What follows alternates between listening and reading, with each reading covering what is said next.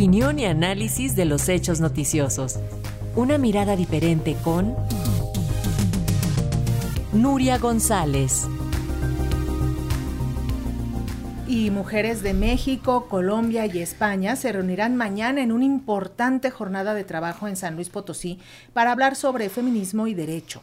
Este encuentro se trata de la primera actividad presencial de la Internacional de Mujeres Feministas que se constituyó este mismo año. Y por supuesto que una de las participantes es nuestra colaboradora Nuria González, abogada, feminista y fundadora de la Escuela AC, a quien hoy tenemos el gusto de saludar totalmente en vivo. Derechito de Barcelona San Luis Potosí con una parada, en Ciudad de México. Bienvenida, Nuria, gracias. Ay, gracias a vosotros. Estoy tan contenta de estar aquí desvirtualizada. Por claro, sin pantallas, ahora sí. sin nadie, sin nadie por el medio. Platícanos, a ver, ¿de qué va este, esta jornada que van a realizar? Pues es una jornada que tiene que ver mucho con. Se llama feminismo y derecho, ¿no? Porque creemos que es importante em, trasladar a las teorías del derecho más, más estrictas todo lo que está pasando con las mujeres. ¿No?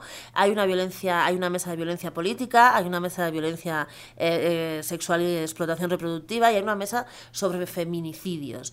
¿Qué es lo que se pretende en esta jornada? Pues se pretende mm, un análisis técnico, jurídico y científico, ¿no? De lo que está pasando en relación con la violencia hacia las mujeres. Muchas veces el análisis se para pues, en, el, contexto social o en la voz de las víctimas, que evidentemente es muy importante, pero es que desde las, desde las autoridades y desde la, desde la construcción misma, ¿no? De, de los delitos que tienen que ver con las mujeres, ¿no? Los delitos machistas, pues la explotación reproductiva, el propio feminicidio, que el feminicidio es una aportación que México ha hecho al derecho mundial.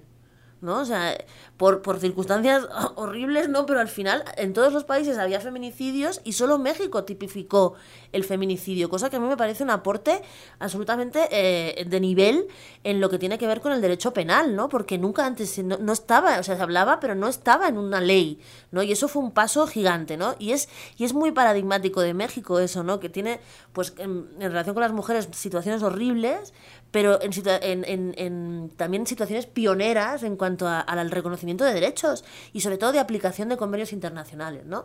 Entonces, eso es lo que se pretende poner en valor y analizar y también poner eh, negro sobre blanco eh, qué deudas tiene el, el derecho, la ley, la aplicación del derecho con, valga la redundancia, los derechos de las mujeres. De alguna manera buscan homologar ciertas normas a nivel iberoamericano. Sí, porque es, como tú has dicho, es muy importante para nosotras este, este evento porque es la primera vez que la Internacional de Mujeres Feministas, que se, que se consolidó este mismo año, pues se pone de largo, ¿no? Como decimos, y hace una, un evento así. Claro, esa es la importancia de que haya mujeres mexicanas, mujeres colombianas, yo que vengo de, de, España, de Europa, en la Internacional de Mujeres Feministas también hay mujeres chilenas, americanas, inglesas, hay un montón, pero bueno, lo que se puede, se puede, ¿no? Y porque nosotras no tenemos recursos. Entonces, esto es autofinanciado financiado totalmente, ¿no? Eh, pero lo que intentamos es pues poner, poner un poco en común cuáles son las circunstancias de las mujeres en estos, en estos contextos y cuáles pueden ser las respuestas también en estos contextos, porque al final es verdad que socialmente pues el, el, entorno es diferente, pero al final hay una cosa que nos, que nos une a todas en este asunto, que es que todos esos delitos, la violencia política, la violencia sexual, la violencia reproductiva mediante los vientres de alquiler, eh, y los feminicidios solo se dan en, las mujeres porque solo tienen solo se dan porque somos mujeres. El feminicidio es la muerte de una mujer a manos de un hombre. La violencia sexual y reproductiva, evidentemente, los vientres de alquiler solo pueden sufrir las mujeres porque solo las mujeres pueden parir.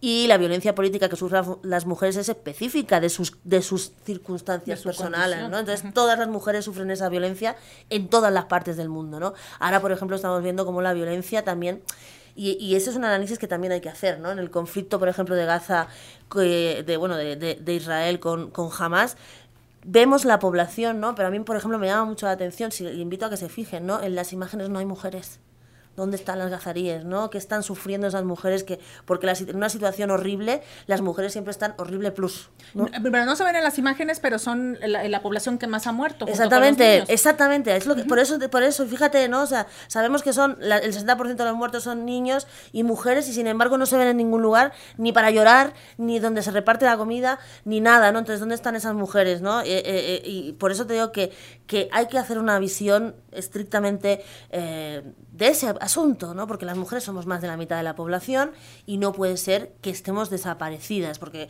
porque, porque, porque son esas deudas, ¿no? Que tiene la ley y el las legisladoras y los legisladores. Y Nuria, a ver, platícanos rápidamente quiénes van a participar en esta jornada. Bueno, pues mira, en esta jornada van a participar eh, pues abogadas, em, periodistas, por ejemplo, en la primera mesa de violencia política, lo voy a leer porque no me sé el programa de, de, memoria, está Mar Grecia Oliva, que es política y abogada, está Andrea Artibel, que es también periodista, Arcelia Reyes, que es fundadora de La Costilla Rota, y Josefina Mesa Espinosa, que es de la Red Nacional de Defensoras de la Paridad, ¿vale? En la segunda mesa, que es la violencia de explotación reproductiva y sexual, ahí pues, pueden escucharme a mí, y a Claudia Almaguer, que Espinosa Almaguer, que es una compañera también abogada y, penalista y criminóloga de la Universidad de San Luis Potosí, fundadora de la Internacional de Mujeres, y a Sandra Ramírez Grave, que es colombiana y que está en la mm, es activista de la, la, corporación Mujer Denuncia y Muévete de Colombia, que son unas activistas, bueno, de, de, primerísimo orden que de hecho han conseguido,